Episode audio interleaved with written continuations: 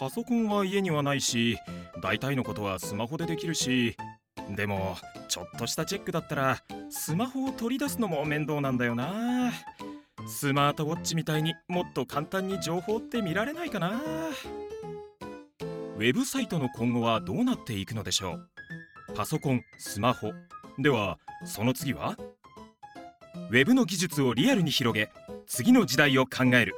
サービシンク。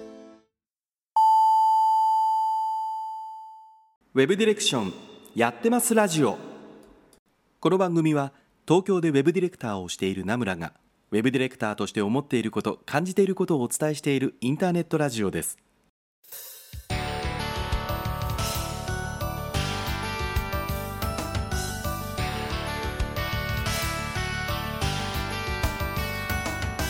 皆さんこんばんは名村真司です。1週間のご無沙汰がお過ごしだったでしょうか。いやついにゴールデンウィークになりましたね。いや今年のこのあのゴールデンウィークですか？あの1日2日を休み取れば9連休ぐらいになるんじゃなかったでしたっけね？えー、周りでも取ってる人いますけどもね大型の連休久しぶりですからということなんですけども。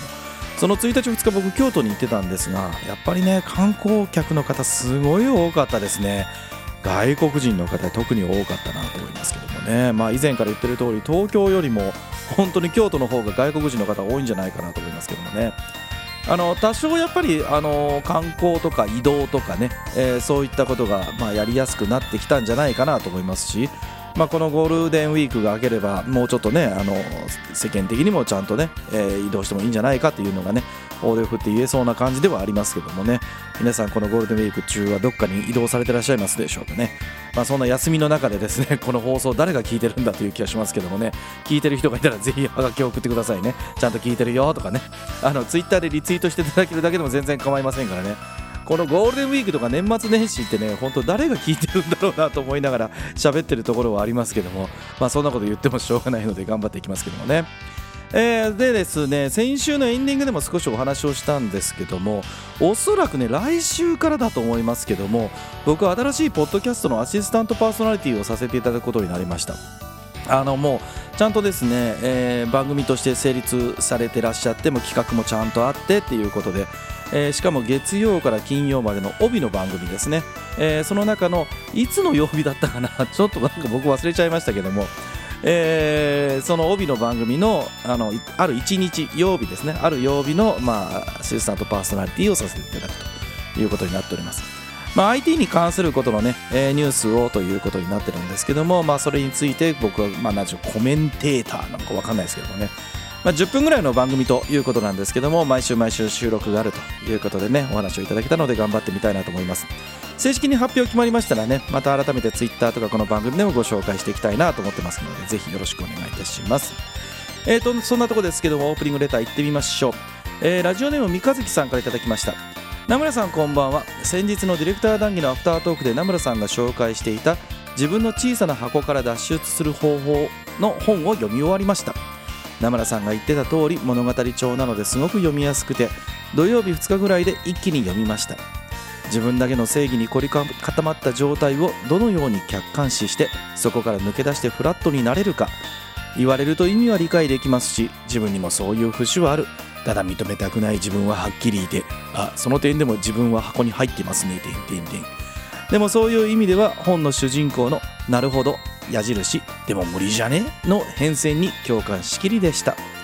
自分でぐさぐさくる本であ自分にぐさぐさくる本ですが名村さんが年1回読み直しているという意味もすごく分かりました。良い本を紹介いただきありがとうございましたということでねおはがきいただきました、えー、この内容についてちょっとねオープニング明けにまたお話をしてみたいなと思っております。というわけで今夜も30分名村についてこい。この放送は不動産業界特化のウェブ制作システム開発でおなじみのサービシンクの提供でお送りいたします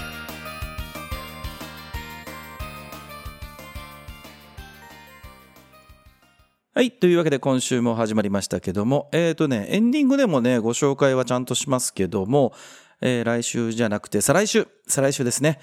えー、ゲストの方が久しぶりにお越しいただけることになりました。えっ、ー、と、名村がね、あのー、やっておりますサービシンクという会社があるんですけども、まあ、こちらの方で今、スポンサーをさせていただいている週刊ノビータイムズというですね、コミュニティ FM がございます。えー、去年ね、僕出演させていただいたので、その時にちょっといろいろ告知をしたんで、当時のリスナーの方は知ってるかもしれませんけどもね、えっ、ー、と、コミュニティ FM ということで、まあ、全国配信もしてる番組なんですけども、経済ニュースとかをね、紹介している番組です。ここのですね、DJ のびーさんというですね、まあ、文字通り DJ をされてらっしゃるというかね、パーソナリティをされてらっしゃる方がいるんですけども、えー、オファーをしてですね、えー、一度遊びに来ていただけませんかということでですね、ご連絡したところ、快諾をいただけましたので、えー、再来週にゲストに来ていただくことになっております。まあ、ちょっとね、あの、ウェブそのものからはですね、外れてるんですけども、なんであの、ナムラがその番組に対してこう、スポンサーをさせていただいてるかっていうとですね、まあ、ディレクターという仕事は、まあ、昔は本当にウェブのことだけ考えてりゃよかったわけですよ。なんか面白い企画とかね、まあ、スペシャルサイトとか昔あったじゃないですか。で、それとは違って、やっぱりね、ウェブというものが、こう、お客様の事業とか商売の中で結構なウェイトを占めるようになってきて、だんだんだんだんこう、いわゆる上流工程みたいなところに関わってきたりするわけですよね。なんか、ウェブを作るのは結果の話であって、そもそもどういうお仕事をしてるんですかとか、どこで収益が得られてるんですかとかね。で、そういうの方にやっぱりちょっと踏み込んでいかないとなかなかいい提案がしづらいというのが、まあ最近の、あの、ディレクターの持ってる課題じゃないかなと思ってるんですね。で、その中でですね、やっぱりその世の中の経済情報であるとか、社会の情勢とかっていうこと、こういったことはね、僕知ってた方が絶対いいんじゃないかなとずっと思ってるんですよ。これはね。なので、そういう意味で言うと、その DJ のびーさんが、まあ、僕一番最初、ボイシーを聞いててね、あの、やってらっしゃったながら日経とか、えー、週刊、えっ、ー、と、あともう一個、 Nobby さんの番組があるんですけども、まあ、そちらの方を聞いてて、すごいわかりやすく説明していただけるんですよね。で、まあ、その方が、まあ、コミュニティ FM の中でスポンサーを募集してるよということで手を挙げてみたら、まあ、あの、採用いただけたということでね、こう、IT 業界の方々にとっても、その、なんだろう、経済情報であるとか、言ってしまえば日経新聞だよね。日経新聞とかの情報みたいなものをちゃんとね、インプットできるということは大事なんじゃないかなと思って、まあその番組にスポンサーをさせていただいております。えー、ということでですね、以前、あの、去年は出させていただきましたので、僕のところにも出てくれということでね、プロをお呼びするのは大変大変怖いところはあるんですけどもね、えー、来ていただきますので、DJ のびーさんにね、質問がある方、ぜひともいろいろ送っていただければなと思ってます。先日ツイートしたらですね、もうすでに3件ぐらいいただいておりますので、他の方々もぜひね、送っていただければなと思います。でですね、オープニングでいただきました自分の小さな箱から脱出する方法の本ですね。えー、読んでいただけた方、いただい、あの、三日月さんありがとうございました。この本ね、本当ね、あの、興味がある方読んでみていただけたら本当いいと思いますよ。あの、自己、いわゆる自己啓発本なんですよね。でもね、確かね、自己啓発本の中でかなり売れてる本らしいんですよね。な、何度かこの番組で言ってた気もするんだけど、言ったような気するけどね。えっ、ー、と、昔はね、本当一言箱っていう本だったんですよね。で、その箱っていう本で、えー、売り出されてたんですけども、どれぐらいだったかな？ちょっと、僕一番最初に紹介してもらった時はこれ箱って本だったんですよ。で、もう実は絶版になってて、えっ、ー、と、アマゾンとかで、えっ、ー、と、マーケットプレイス、いわゆる中古本のところで売却、あ販売されてるっていう状態で、いくらだったかな ?1000 なんかね、当時もね、1500、600円とかの多分金額の本だったはずなんだけど、それがなんとですね、1万円台になるぐらいですね、価値が上がってたんですよ。で、えっ、ー、と、ややあって、まあ、新しい出版社なのかな？そこから、こう、自分の小さな箱から脱出する方法という本でね、改めて出版されて、まあ、もっと普通の金額でね、買えるようになったということでね。えー、内容としては多分変わってないんじゃないかなと思います。僕もともと持ってた箱っていう本は、あの、誰かに貸したらどっか行っちゃったんで わかんなくなっちゃったんで、この自分の小さな箱から脱出する方法を改めて買って僕も手元に置いてますけどもね。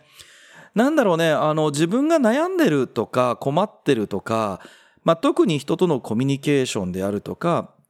そういったものをね、こう、読み直すとね、あ自分そういう状態だなっていうのをですね、まざまざと見せつけられるような本なんですよね。で、この、なんだろう、これ、本の中では、自分の、この箱っていうのが、まあ自分の、なんだろう、価値観というか、狭い感覚というか、俺が正しいのだ、みたいなね。そういった感覚に、こう、陥ってる状態を箱に入ってるっていう言い方をしてるんですけども、まあそれを、その本の中では自己欺瞞っていう言い方をしてるんですね。まあ、その自己欺瞞っていうものをできるだけ取っ払って、まあ、周りとのコミュニケーションであるとか、受け取り方っていうのをフラットであるべきだよね、みたいなところが書かれてる本なんですけども、えー、全体としては物語調になってるのでなってるのでね、えー、すごく読みやすい本です。あの、僕は本当に自分のこう自戒を、自戒とか自己反省とか内省か、そのために年に1回ぐらいこう空いた時間に、本当1日ぐらいで、もう内容はね、大体何度も何度も読んでるので分かってるんですけども、ざーっと1日で読むような時間を取るようにはしていますけどもね。ご興味あればぜひあの手に取っていただければいいかなと思っております。えー、では次のおはがき行ってみましょう。えっ、ー、と、ラジオネームもみのみ、もみのきさんからいただきました。名村さんこんばんは。先日ふとツイッターを拝見していて気になったのが逆メンター制度っていう名村さんのツイートです。メンター制度っていうのは聞いたことがありますが、逆メンター制度っていうのはどういうものなんでしょうか？というおはがきをいただきました。ありがとうございます。えーと、これ多分って、あの、以前うちの番組でも来ていただきました、徳里、徳里さんかな？徳里さんが、えっ、ー、と、ツイッタースペースをしてた時に僕はちょっとツイートしたような内容だったと思いますけどもね。えっ、ー、と、メンター制度っていうのはね、もう最近いろんな会社が取り入れてるんじゃないでしょうかね。ワンオンワンとかね、いう形で、まあ、メンター、メンティーに分かれて、まあ、あの、話をしてですね、悩んでることを、まあ、解決していくようなやり方だったと思います。で、まあ、上司部下でやったりとか、まあ、同僚同士でやったりとか、まあ、全く違う部署の人と組んだりとかっていうことでね。えー、まあ、上司部下だとね、ちょっと利害関係があったりするので、評価面談なのかみたいな話になりかねないのってので、まあ、そこはあえて外してみたいなとか、で、まあ相性もこれありますからね。やっぱりこう、メンティー側の方がすごく気を使うっていうことだとね、なかなかうまくいかないって話もありますので、まあこのマッチングをどうするかっていうのはなかなか、えー、メンター制度の肝になってくるんじゃないかなと思います。で、先にですね、この逆メンター制度っていうのはですね、まあ一般的にですよ、えー、まあメンター制度って同僚とまあやる場合もあったりしますが、何かしらの職級が上下あったりするんですよね。えー、そういう場合が多いんじゃないかなと思います。まあ、あの、上司的な、まあ、階級が一個上の人がメンター。で、階級が下の人がメンティー。まあ、なぜかというと、あの、階級が下というか、経験が浅い人の方が困ってることが多くて、で、それを解決するためにメンター制度ってあるので、その、自分よりキャリアが下の人とか、なんで、なんだろう、仕事のことがわからない人に、俺仕事で悩んでるんですって言ったら、言ってること全然わかんないっすとかで言われても、これ全く成立しないじゃないですか。なので、こう、メンター制度っていうのは基本的に仕事のね、困ってることを解決するという意味で言うと、まあ、経験か、あの、職級はどっちでもいいや。経験が上の人が、まあ、メンター。経験が浅い人がメンティーになるというのが大体の流れなんですけど、これを逆にしましょうということですね。なので、例えば部長であるとか、まあ、例えば僕でもいいですよ。会社の代表をやってる方が若手に、いや、これはさ、なんかこう、いろいろこの間出した制度とかあるじゃん。あれってどう思うとかっていうことを聞いて、まあ、それに対してメンター、メンティーということの関係の中で回答してもらうというのが、この逆メンター制度というようなもんですね。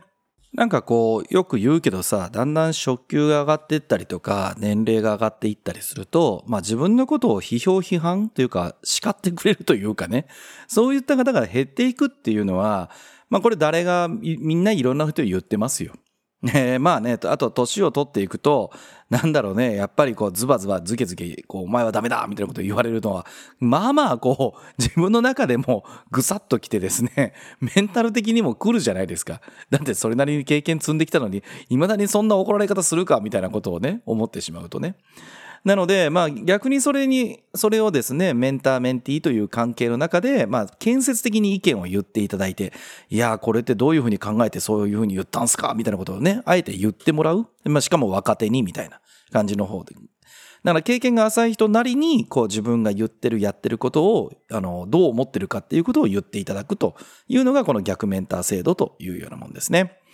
なので、あの、年を取っていってメンターメンティーとかですね、あの時ね、確かね、特撮さんがね、こう自分がこんな風に言ってもらいたいなとかっていうことを言ってたような気がするんですけども、なかなか言ってくれないよね、みたいな話を言ってて、それは若手は自分がね、部長とか課長クラスの人に、いや、何々さんそれ良くないっすよってね、直接の部下がね、言えないよね、なかなかね。ね、言ってもらいたいなんて言ってんのは、多分ね、上司とこう、エゴですよね。ほら、僕もそう思うもん。でも絶対無理だよ。そんなの。だって、肩書きある人間に対してはっきり言える人って、普通の組織だとね、ちょっと煙たがられますよ、普通はね。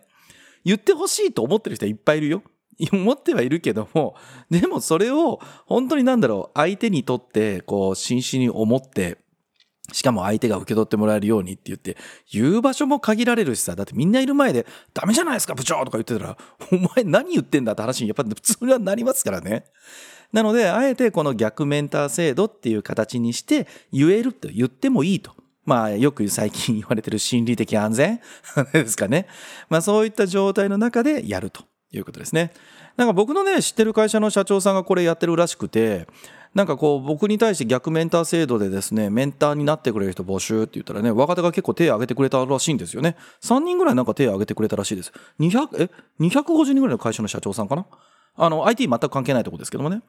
で、その方がでもね、ある時なんか聞いてみたのが、じゃあこれを仕事でやってくれって言ったらやってくれるって言ったらですね、その若手の方々は絶対嫌だって言ったらしいですね。なんか仕事じゃないから直接社長にいろんな話が言えるんだと。これが仕事ですって言われたら忖度が入ると。やっぱ言えないことが出てくるんじゃないかと思いますということで、なんか仕事にしてって言うと嫌ですっていうことは言われたらしいですね。まあなんか気持ちはわからんでもないなと思ったんですが、いざなんかそれを聞くと、ああ、そういうもんかというのはちょっと思いましたね。でね、あの、そうそう、このおはがきをいただいてふと思ってたことがあって、このメンター制度ってね、僕すごく難しい、難しいというかね、ちゃんとなんかやらなきゃいけないんだろうなって思ってることがあって、メンター制度ってよく言うじゃないですか。で、メンターっていうのは、まあ自分のこう、定石とか上役の人たち、まあそういった人たちが、こう何か話をすると。で、だから、こう、聞く方は、なんか教えてください、教えてくれるんです、みたいな形で、まあ、メンターは何かこう、ちゃんと素晴らしいアイデアをですね、その、相手に対して言わなきゃいけない解決策を提供しなければならないのだ、っていうような、なんとなく空気もあるような気がするし、その、メンター、メンティーの中で言うと、メンティーは、なんか困ってることは、話をしたら、このメンター制度の中で全部教えてもらえるんでしょ？みたいなね。なんかそんな雰囲気になってないかなっていう気もちょっと最近してるんですよね。で、これ何を言いたいかというとですね、メンティーっていう方があんまり言葉としても広まってないし、メンティーって何をしなきゃいけないんですかっていうことを言う人もそんないないような気がしていて、これ結構誤解を招いてるんじゃないかなっていう気がするんですね。そもそもメンティーっていうのは、このメンター制度か、ごめん、メンター制度っていうのは、メンティー側の方が主役だから、それを絶対忘れないでほしいんですね。メンティー側は主役じゃないからね。で、あの、いわゆるメンター側の助けを借りながら、自分の仕事で困ってることとか問題が起きてることとか、そういったものを、まあ、解決したりとか、自分のキャリアをどう考えるかってことを、自分で最後考えるための時間ですからね。だから何でも答え、あの、教えてくれて答えをもう授けてくれるのを、オーラ待ってるぞと。あなた教えなさいよ、ほらと。そういう風ななんか立場では全然なくて、自分自身で話して振り返って、まあ内省をして考えるっていうことをやらなきゃいけないっていうのが、どちらかというとメンティー側の方の、もう、やらなきゃいけないことなんですよね。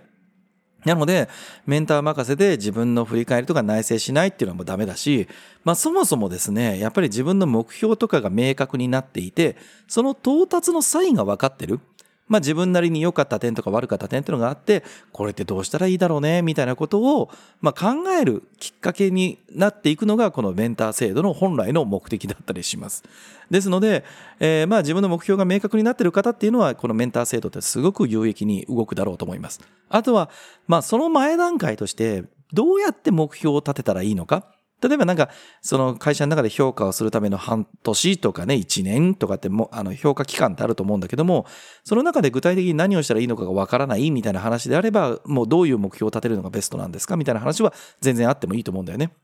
なので、メンターとの会話の中で自分の行動変容にちゃんとつなげられる点を自分で模索して考えられるとか、何を話したいかっていうことをそもそも用意してないと、このメンター制度って、ただなんかよくわからない、こう、ね、まあメンターとメンティーだからやろうかみたいな、そうですね、みたいな、最近どうみたいな、これよくわかんないこう始まりになってしまうので、これメンター制度じゃないよっていうことをね、変えてなんか今日いい機会だったから伝えておこうかなと思いました。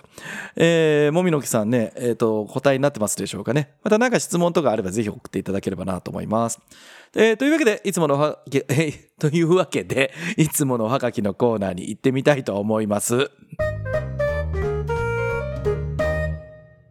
はい、お便りのコーナーです。このコーナーでは、ポッドキャストの詳細にも記載しているウェブ上のおはがき投稿フォーム、ナムラのツイッターアカウントへの DM でいただきました、ウェブディレクション、ウェブ制作の疑問質問のおはがきにお答えさせていただきます。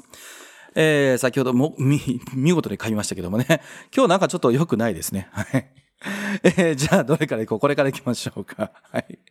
えー、ラジオネームミッキーさんからいただきました。名村さんこんばんは。先日ですが、僕がポカをしてしまい、クライアントには怒られるわ、上司にも同席してもらった謝りに行くわ、上司にも怒られるわで散々でした。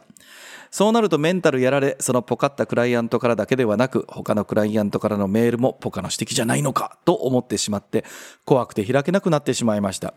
最後はもちろん開くのですが、こういった時って何でメンタル回復させたらいいものでしょうか？てんてんてんということでね、おはがきをいただきました。いや、なかなか大変そうですね。今すっごい気持ちはよくわかりますよ、僕も。僕もダメですね。あの、なんかポカをしてですね、結構こう、きつい物言いをされたようなメール、まあそういったものとか、まあ電話でもいいですけどね、それをしてしまうとですね、もちろんその、こう同じですよ、ミッキーさんと。まあ、そのクライアントからのメールだけじゃなくてですね、他のメールももう開くのがすっごい嫌なんですよね。な、なんでしょうね、あれね、こう、絶対関係ない案件なのになんかまたそういうこと言われてんじゃないかって勝手に思ってしまうということですけどもね。これは僕の、まあ、性格にもよるとこかなと思います。で、メンタル回復させたらいいものでしょうか。回復はしないんじゃない？これ。身も蓋のないこと言ってる俺。いや、回復するのは、まあもう、時間が解決するしかないと思うんだよね。なので、まあ最後はもちろん開くのですがっていうことですが、まあこれだけ、これはできてるならまだいいんじゃない？いや、なんかもうだんだんわ、もうすっごい若い時にさ、本当に見るのが怖くて怖くてしょうがなくてさ、なんか1日2日どうしても開けられなくて、なんか、なんだろうね、開けられなくて、で余計に偉い目にあったことも僕はあるんですけど、なんか、今日電話してこいっていうような内容だったのを、一日ほったらかしてしまってて、余計に怒られたってことがありますけどね。いや、もうなんかエイヤーとして開くしかないですよ。あの、そうそう、多分ね、まあ、僕がそうかちょっとなんか今この流れで言うのすごい恥ずかしくなるんだけど、多分ね、ミッキーさんすっごい真面目なんだと思いますよ。なので、その、いろんなものをこう失敗したっていうこと、それをちゃんと仕事として受け止めてらっしゃるっていうことはね、すごく真面目なんだろうと思いますよ。あの、ですから、なんか、なんだろう、必要以上に、必要以上に言ったら怒られるね、お客様とかね、まあ上司の方にも怒られると思いますけども、まあでもあれかもしれない。その必要って何なのかって言ったら、その上司もそうだし、クライアントもそうだし、仕事において、まあ仮に反省してほしいっていう度合いがあったら、まあそれは必要な量があるわけですよね。それ以上に多分感じてしまっていて、例えば上司だろうとお客さんだろうと、まあね、ミスがあったらそれは怒ったり叱ったりする人はいますよ。ね、あの、お金かかってるわけですからね。ですから、まあ、一定のことは言いますけど、だからといって、こちらからのメールが開けなくなってしまわれるのは困りますっていうのは当たり前だと思うんだよね。それはそうでしょうと。ですので、あの、その意味で言うと、必要以上に、こう、その責任を感じてるとか、責任を取ろうとしてるとかっていうことだと思うんだけども、やっぱり仕事でポカることはありますよ。ミスることもいっぱいありますよ。でもね、あの、やっぱり仕事でどうするかって言ったら、いい仕事をして返すしかないわけですよね。なので、こう、なんかピンチの時はチャンスですみたいな話とかっていうのもね、よく言われる話ですけども、まあ、ポカってお客さんにも謝り、上司にも同席っていうことだから、まあまあ大変だったと思うんですけども、もうどうやってこの後そのお客さんに対して、最後に、いろいろあったけど、よく頑張ったよね、と。えー、よかったんじゃないって言ってもらえるかどうかですよね。なので、この、なんだろう、失敗は本当にね、こう、1回でも2回でもって、まああんまりいっぱい経験しちゃダメだけど、一回経験して骨身に染みて、もうこれは経験したくないと思えるような内容だとしたら、自分の中で残りますよ、糧として。それが、なんか一回やったけど、またやってしまうとかね。まあそれがなんか分かっちゃいるけどやめられないみたいな話の人もいたりするわけじゃないですか。だなんでやんねんお前みたいな話も人もね、いらっしゃり、いらっしゃったりするわけですけども、まあミッキーさんが、まあこれは本当に散々だったと。えー、メールを開くのも怖いなんて経験は二度としたくないというのであれば、えー、次のお客様であるとか、今のこのね、ポカポカをしたお客様、その人に対しても真摯に対応することができるし、きっと今まで自分がこうちょっとね、えー、これでもいいかなみたいな、こんなんでも大丈夫とかって思ってたことをね、えー、やらない、それがダメだったんだっていう反省につながって、まあそれをどうやればやらないで済むかってところにね、えー気づいていただければいい機会だったと。えーこれを二度と俺はしたくないぞということをもう心の中にね、刻み込んでいただくのが一番いいんじゃないかなと思いますね。あのね、あとあんのは、このミスとかポカってあるじゃないですか。これね、外部の人から伝えてもね、本人に伝わらないんですよね。絶対に。あの、お前な、例えば僕がですよ、例えば誰かにね、うちの会社の子たちでもいいんだけど、俺は昔こんなことをね、失敗して、本当にお客さんに怒られて、めちゃめちゃ胃が痛いような思いをしたから、絶対お前らしちゃダメだぞ。これが本当にどんな辛いことかってわかるかみたいな。で、お前らは絶対そんなこと経験したくないとは思うけども、こういうことがあったことだけ覚えておいてほしいんだとか言っても、ふーんってみんな思うんですよ、絶対に。僕も思ってたもん。多分、経験した本人と同じような感覚で、それをね、うわ、やべえなと思える人っていないと思うんだよ、なかなか。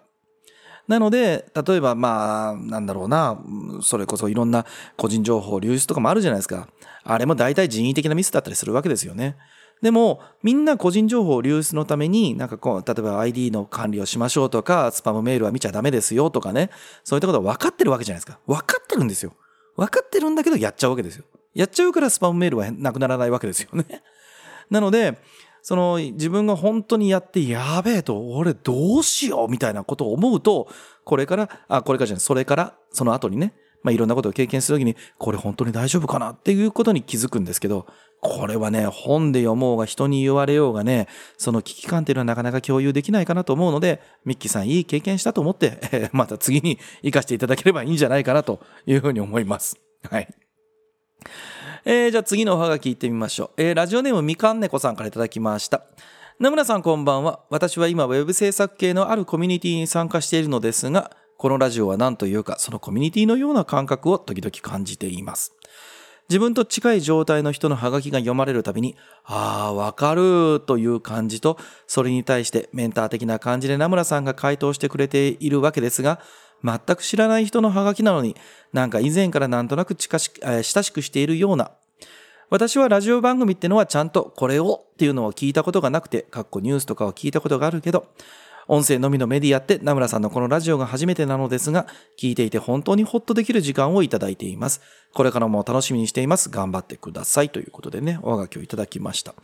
えー、なんかね、えっと、オープニングレターとかかなともいう気もしたんですけども、ちょっと今日ここでご紹介しました。まあ、あの、メンターっていう言葉がちょうど出てますけどもね。えー、と、これ僕がね、あの、この番組をしてね、やらせていただいていて、こう、皆さんからこうやっておはがきをいただけるようになってるわけですけどもね、これは僕が本当にラジオの一番良いところというかね、えーラジオのラジオらしいところじゃないかなというふうに思っています。なんだろうね、テレビとか、まあ YouTube でもそうなのかもしれないけども、そこに出ている人とか、まあなんか、うん YouTube でもね、まあやってる人ってある意味素人というか、何をもっても最近プロかってよくわかんないけど、プロの YouTuber ってな、ど、どこで線引くのかよくわかんないけどさ、お金もらってたらプロなのかな？まあ、違う、よくわかんないね。でも、こう、芸能人と、なんか一般の人、まあ素人さんっていうわけがあったとするじゃん。で、まあ、仮にこの番組だけで言ったら僕はパーソナリティ側なんだけども、まあそこにこうやっておはがきをいただいていて、で、おはがきをいただいている人とのおはがね、読ませていただいている時って、こう、なんだろう、僕も昔ラジオっ子だったのでわかるんですけど、自分のハガキが読まれた時って、なんだろう、その、収録スタジオに自分がそこにいるかのような、ね、すごくマスメディア的にしゃなものなのに、一対一で喋っていただいているような、すごく不思議な感覚を持てるのがこのラジオってものじゃないかなと思うんですよね。テレビとかではまあそういう感覚を持ったことはないんですけども、まあラジオっていうのはその1対1の、なんだろう、自分のハガキが読まれている時っていうのは1対1の感覚っていうことでね、えー逆に言えばそれをこう長く聞いていただいていると、ここの空間とかね、えーまあ、リスナーの方々が作っていただいている雰囲気とかっていうものが、まあ聞いていただいている方にとっても、あーなんとなく、あーこの人いるよねとか、まあ最近ね、何回かもうおはがきを送っていただいてて読ませていただいている方がいるので、あー常連の何々さんだ、みたいな感覚があるとね、さあみかんねこさんがおっしゃっていただいているようなコミュニティみたいな感覚になってくるんじゃないかなというふうにね、僕も思いますけどもね。いやいや、でもこれはですよ、あの、僕がどうこうじゃないです。皆さんがおはがきを送っていただいてるから成立してるものですからね。これ、おはがきなかったらの番組は一切成立してないので僕一人で20分も30分も喋るってまあまあ難しいので無理ですからね。ですからあのこれは皆さんが本当に作っていただいている雰囲気のおかげでねいろんなことを僕も勉強させていただいてるしいろんな方のね悩みを聞かせていただいていること自体は僕の役得だなと思っておりますけどもね、えー、こんな風な感想いただきましてありがとうございます。またねあの続けていきたいなと思ってますからぜひおはがき送っていただければなと思っております。ということで皆様からの Web ディレクション Web 制作の疑問質問のおはがきをお待ちしていますウェブ上のおはがき投稿フォーム、生のツイッターアカウントへの DM からラジオネームをつけてお送りください。これからも楽しいおはがきお待ちしています。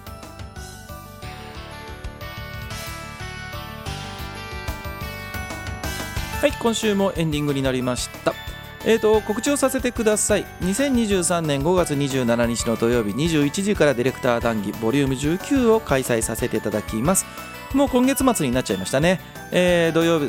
月末の土曜日21時から皆さん時間空けといていただければなと思っております。愛媛のディレクターの長田さんと名村で隔月で開催をして,、えー、しております。ディレクターによるディレクターのためのというわけじゃないんだけどもね、えー、オンラインのトークイベントになっております。参加は無料ですからね、えー、ぜひとも参加していただいて、まあ、チャットとかでいろいろコメントいただければなと思っておりますけどもね。テーマはですねまたちょっと原点回帰的な話をですねやろうかということで長田さんと今話をしておりますので、えー、募集の開始になりましたら改めてコメントをさせあの募集、えーと、とツイッターとかねこの番組でも、えー、告知をさせていただきます。であとオープニングでも言いましたけれども来週のどこかからですね、えーと、聞いてる限りは Spotify と Apple Podcast で新しいポッドキャストの番組が始まるんですけどもその中の週替わりですね、えー、特定の週の、えー、アシスタントパーソナリティをさせていただくことになっております。IT に関することをねいろいろ広く話させていただくような、えー、内容になっておりますので正式にオープンになりましたらまた改めてご連絡させていただければなと思っております。そして再来週はですね DJ のびーさんにお越しいただくことになっておりますので DJ のびーさんになんで金融マンだったのに DJ になったの？とかですね。あそうそう。あの、DJ のびーさんで金融マンだったんですよ本当に。で、えーと、DJ とのですね二足のわらじを履いてらっしゃったんですけども、まあ、こうやって、えー、今はですね DJ1 本でやってらっしゃるということですけども、まあ、お話をしている内容もすごく分かりやすいですし金融情報でとか経済情報ってそんなに大事なの？っていうこととかもね、えー、素朴な疑問質問あればぜひ送っていただければなと思っております。ということでこの番組は皆さんからのお便りたくさんお待ちしております。ウェブ上のおはがき投稿フォーム生なのツイッターアカウントへの DM からラジオネームをつけてお送りください。このラジオはあまり重たい内容ではなく朝や昼や夜に何かをしながら聞いていただければ Web ディレクションについてちょっとしたヒントになるような放送をしています。面白かった仕事のヒントがあったという方はぜひ SNS でシェアをお願いいたします。Apple Podcast や Spotify などの配信プラットフォームでお聞きの方はこの番組のご登録また Apple Podcast でお聞きの方は高評価をいただけると嬉しいです。というところであっという間にお時間でした。お相手名村真司でした。来週も絶対チューニングしろよ。バイバイ。ウェブはパソコンスマホでの閲覧を経て今後メタバースの世界に突入します。作り手にはますます複雑になっていくことでしょう。企画デザインシステムインフラまでをワンストップで対応。そして我々は Web の技術をリアルに広げていきます。あなたもその担い手になりませんか？不動産業界に特化したサービスを考え抜く会社サービシンク。